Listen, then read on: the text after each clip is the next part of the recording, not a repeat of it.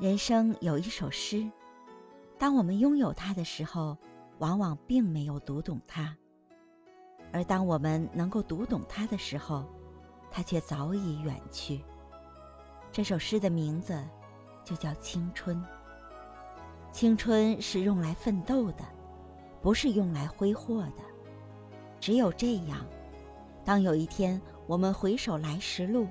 和那个站在最绚烂的骄阳下，曾经年轻的自己告别的时候，我们才可能说：“谢谢你。”